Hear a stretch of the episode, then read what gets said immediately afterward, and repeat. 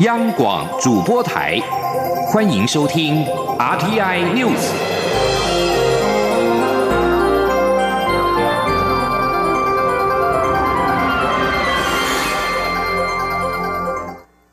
各位好，我是主播王玉伟，欢迎收听这节央广主播台提供给您的 RTI News 新闻。首先带您关注两岸焦点。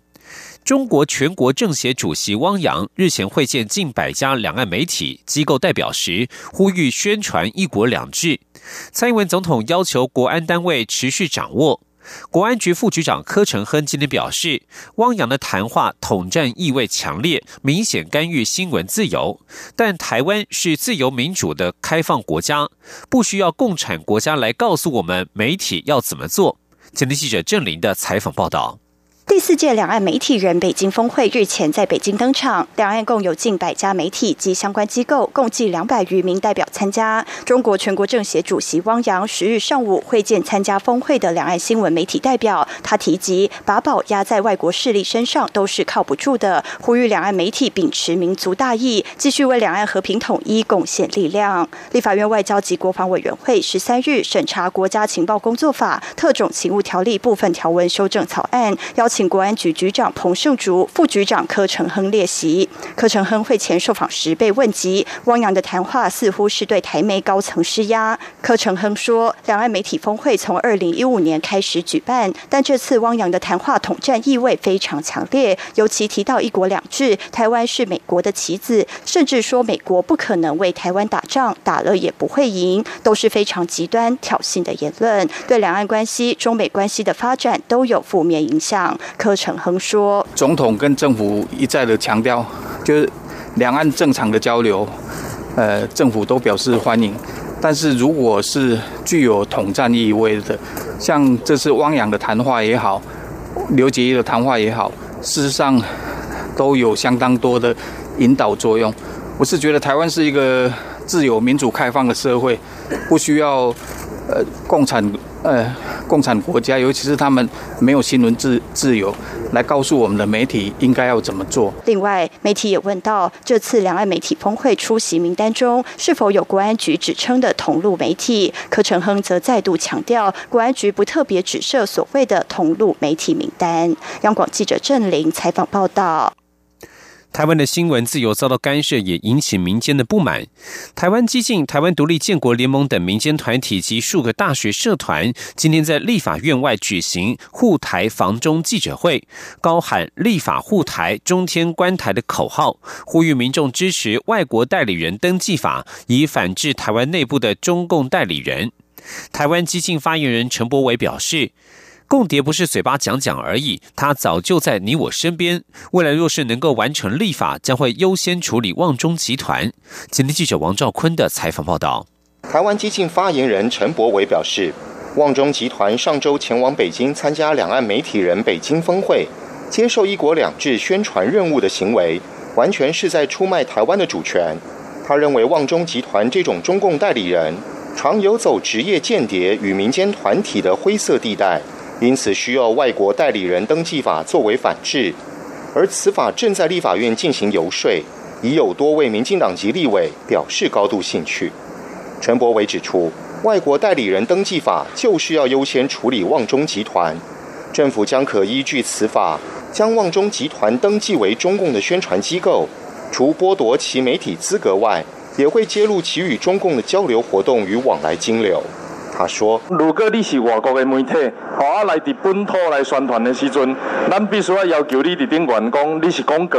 好。如果你若是广告，人就袂去看你的新闻，因为表示讲你是咧替外国宣传，你无一个言论自由甲公平的平台，会当互你来使用。台湾即摆抑阁欠缺一条即款的法律来保护台湾本土。”资讯站研究者沈博阳表示：“中国的统战策略，从打台湾不如买台湾。”改变为买台湾不如骗台湾，如果能欺骗台湾人民，更能达到其统一目的。因此，利用境外的内容农场，在地的一些公庙或黑道渗透，故意传播有争议讯息，来制造台湾内部对立，希望台湾社会乱了起来，让民众以为中国不是敌人，甚至以为中国才能解决一切问题。最终走向一国两制与和平协议。中央广播电台记者王兆坤台北采访报道。而在国域国际参与空间方面，今年的世界卫生大会即将在二十号举行。台湾因为政治因素而没有收到邀请函。对此，中华民国医师工会全国联合会理事长邱泰元今天号召国内二十个医师团体齐聚一堂，发表国际声明，强调台湾可以在世界医疗做出贡献，同时也谴责政治力的干预影响健康人权的普世价值。前天记者肖兆平的采访报道。第七十二届世界卫生大会将在二十号于瑞士日内瓦举行。碍于中国因素，迫使台湾未能受邀参加。不过，支持台湾参与的国际声量有逐年增加的趋势。例如，波罗的海三国九十位议员致函挺台，美国前卫生部长普莱斯月初来台参访。以及世界医师会不仅致函世界卫生组织干事长，也发表公开声明支持台湾参与。有了国际盟友助阵，国内二十个医师团体也在十三号团结在一起，透过中英文联合声明向国际发声，强调台湾可为世界卫生医疗做出贡献。中华民国医师工会全国联合会理事长邱泰元表示。让每个人享有健康是世界卫生组织的宗旨，而台湾确实有好的医疗经验与制度可供国际参考。因此，对于台湾屡遭政治力打压，他们表示遗憾与愤怒。他说：“说明对 WHO 因为受到政治力的打压，我让我们几度没办法参加世界卫生大会 （WHA），我们感到非常的愤呃遗憾，甚至。”非常的愤怒，我们应该谴责所有不不当的这政治力来影响到我们所有医药卫生，来照顾我们世人健康的一个普世价值。哈。中医师工会全联会秘书长柯富阳进一步表示，台湾有很高普及率的健保政策以及先进医药实力，所以世界卫生大会没有台湾参与，肯定是项损失。因此，他认为。对外宣传可以聚焦在台湾能帮什么忙。他说：“未来的三年内哦，呃，吸肝会在台湾绝迹啦。那这样子这么重大的一个医疗成就，我想这个都是全世界各国所需要借鉴台湾的经验，甚至是需要台湾的帮忙的哦。那我想，我们是不是可以在很多国家的一一些广告上哦，去直接打上，比如说呃，吸肝的治疗，台湾 can heal。”这样子一个呼应，或许会让大家发现到说，其实不是说台湾没有加入 WHA，然后我们的防疫会有漏洞，不对，而是因为台湾的加入会让防疫更完善。医事团体表示，他们不仅每年向国际提出呼吁，也透过各种机会展现医疗实力，已经让许多国际医疗团体支持台湾，肯定台湾。因此，希望国人持续支持医事团体的国际宣导，相信会有更多国际友人声援台湾。中央广播电台记者肖兆平采访报道。继续关注是劳资争议。桃园市空服员职业工会今天开始进行罢工投票，可能影响即将来临的端午连假疏运。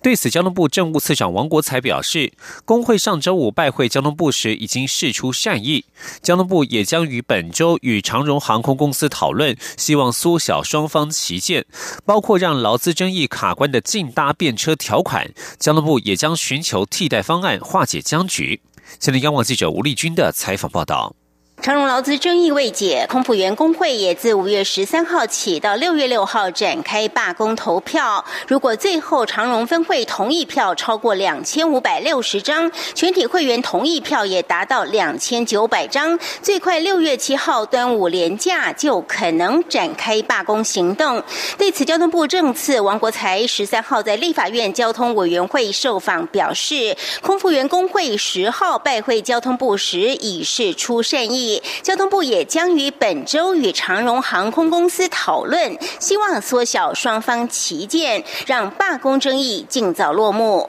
王国才说：“啊，基本上我觉得差距应该是不大，所以这个礼拜我们会找资方再来谈，希望把这个差距缩小。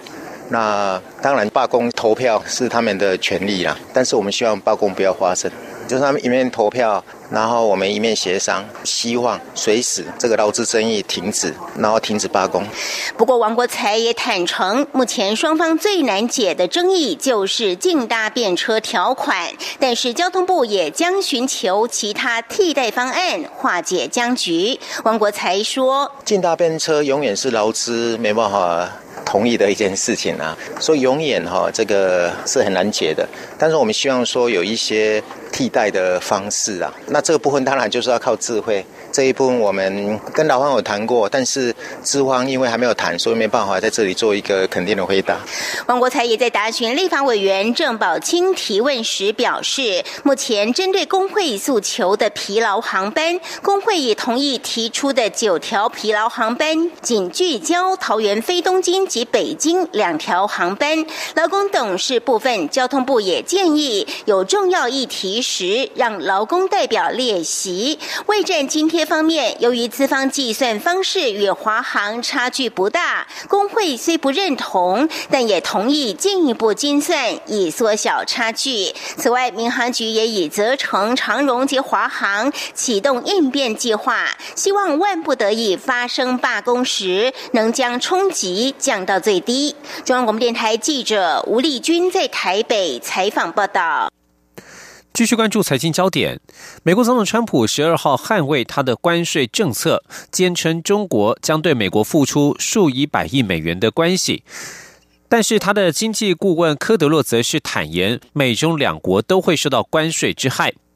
川普下令采取惩罚性关税，中国输美两千亿美元产品课征的关税已经从百分之十调高至百分之二十五。而根据美国贸易代表莱特海泽的说法，川普也下令严厉对剩余的三千亿美元中国产品提高关税。美中深陷贸易战的同时，北京严控资本外流，而华府则是加强投资审查，导致去年美中双向投资锐减了六成。一项调查报告指出，二零一八年美中双向外商直接投资 （FDI） 成交总值达一百八十亿美元，年减百分之六十，与二零一六年相比，则是锐减百分之七十。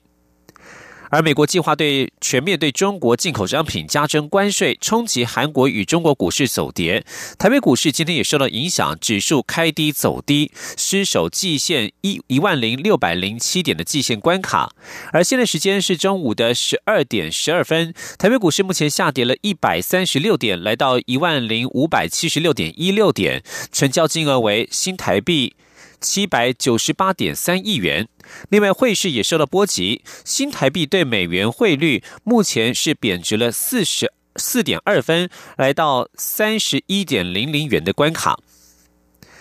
在国际形势方面，回教武装分子于斯里兰卡发动复活节连环爆炸案之后，斯里兰卡政府今天表示，将暂时禁止部分社群媒体与通讯 App 的使用，包括脸书和 WhatsApp。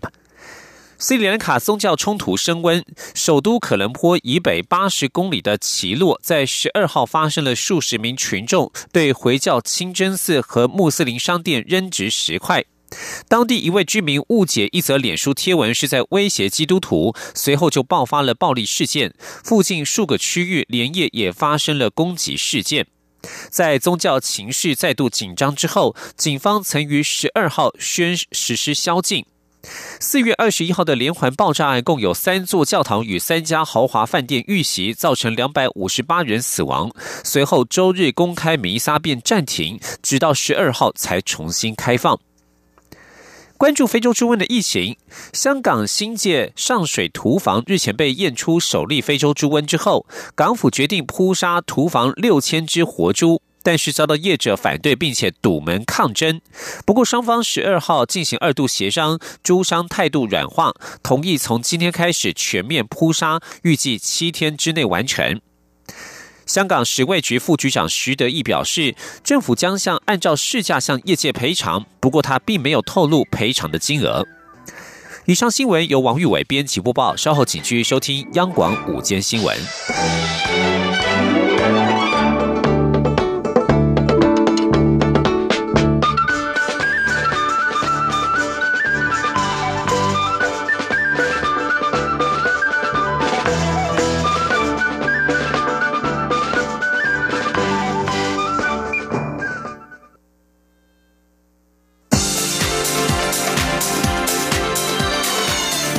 是中央广播电台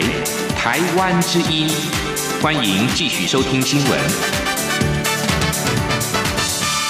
听众朋友您好，我是张顺祥。首先把新闻焦点关注到是二零二零的总统初选。对于手机民调是不是要纳入到民进党内总统初选民调，行政院的前院长赖清德今天表示，他不是反对手机民调，而是认为应该先解决准确性、公正性的问题。如果党中央经过一两年的完整调查，能够把外界质疑都清楚的说明，相信社会会欢迎未来纳入初选制度。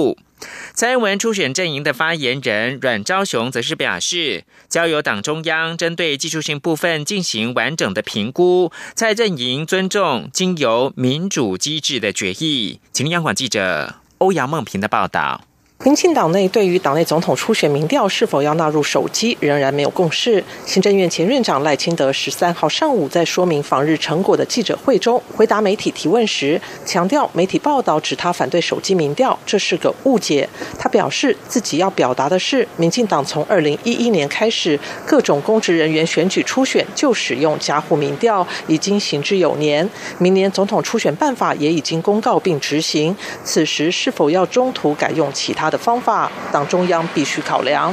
赖清德指出，手机民调不是不好，只是必须经过科学的研究，许多准确性及公正性的问题要解决。他身为候选人，有责任指出问题给党中央参考。如果党中央能够全部解决，这可以讨论。他说：“以我医师的经验来讲，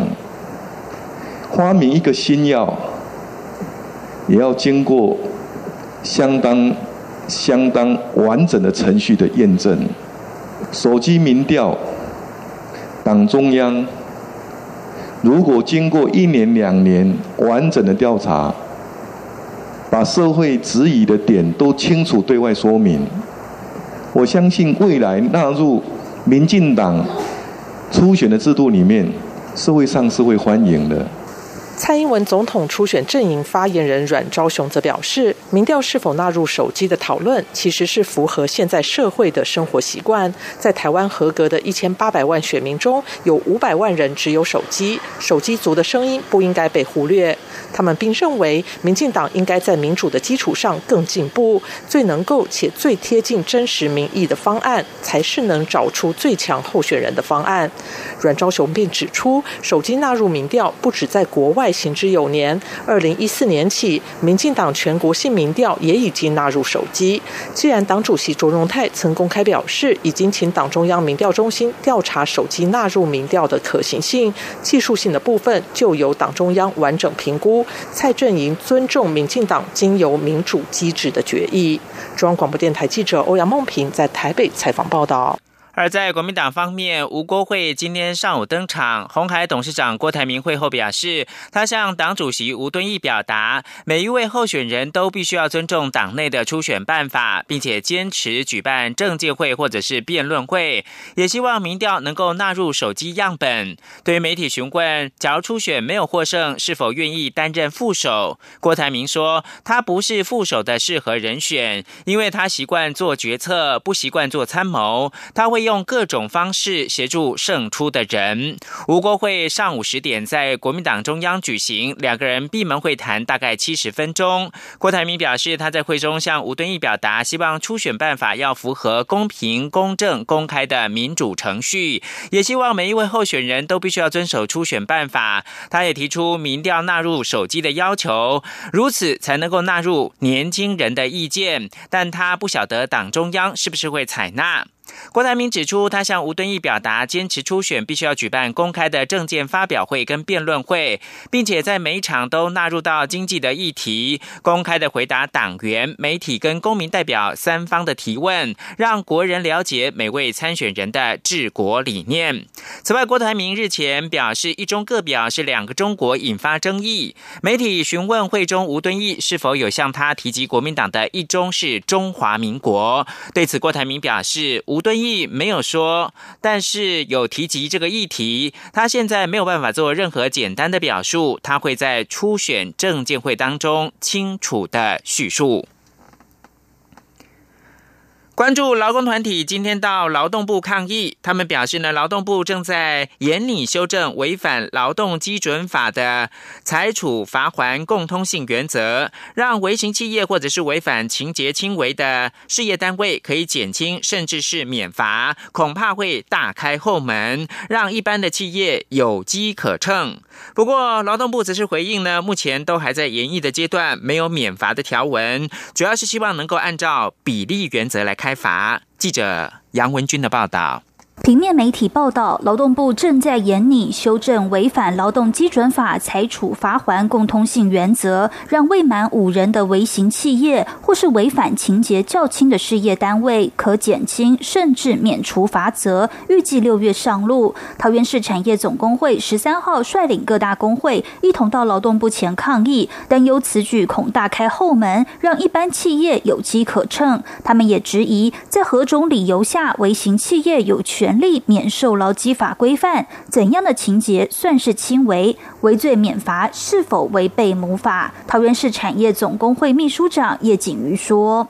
到底在航班延误的时候，让一个航班的十几个空服员都发生超时过劳的情况，这样子算不算情节轻重？这些问题我们必须要问清楚劳动部。不过，劳动部劳动条件司专委王金荣指出，劳动部是为了让地方政府在劳基法的裁罚上有审酌的依据，所以定定违反劳动基准法裁处罚还共通性原则。这个原则在二零一八年十月有修正过，针对上市上柜的公司，如果有违反劳基法三十四、三十四、三十六条有关于工时的部分，提高罚还到新台币五万到一百万的规范。但各界还是认为各地方主管机关。财阀的轻重不一，希望更符合比例原则，期盼当重者不过轻，宜轻者不过重，劳动部才会邀请相关的主管机关讨论，但没有所谓加重、减轻或免除财阀的规定，没有这样的创设。王金荣强调，由于各界还有不同同的意见，所以共通性原则还在演绎当中，更没有所谓的上路时程。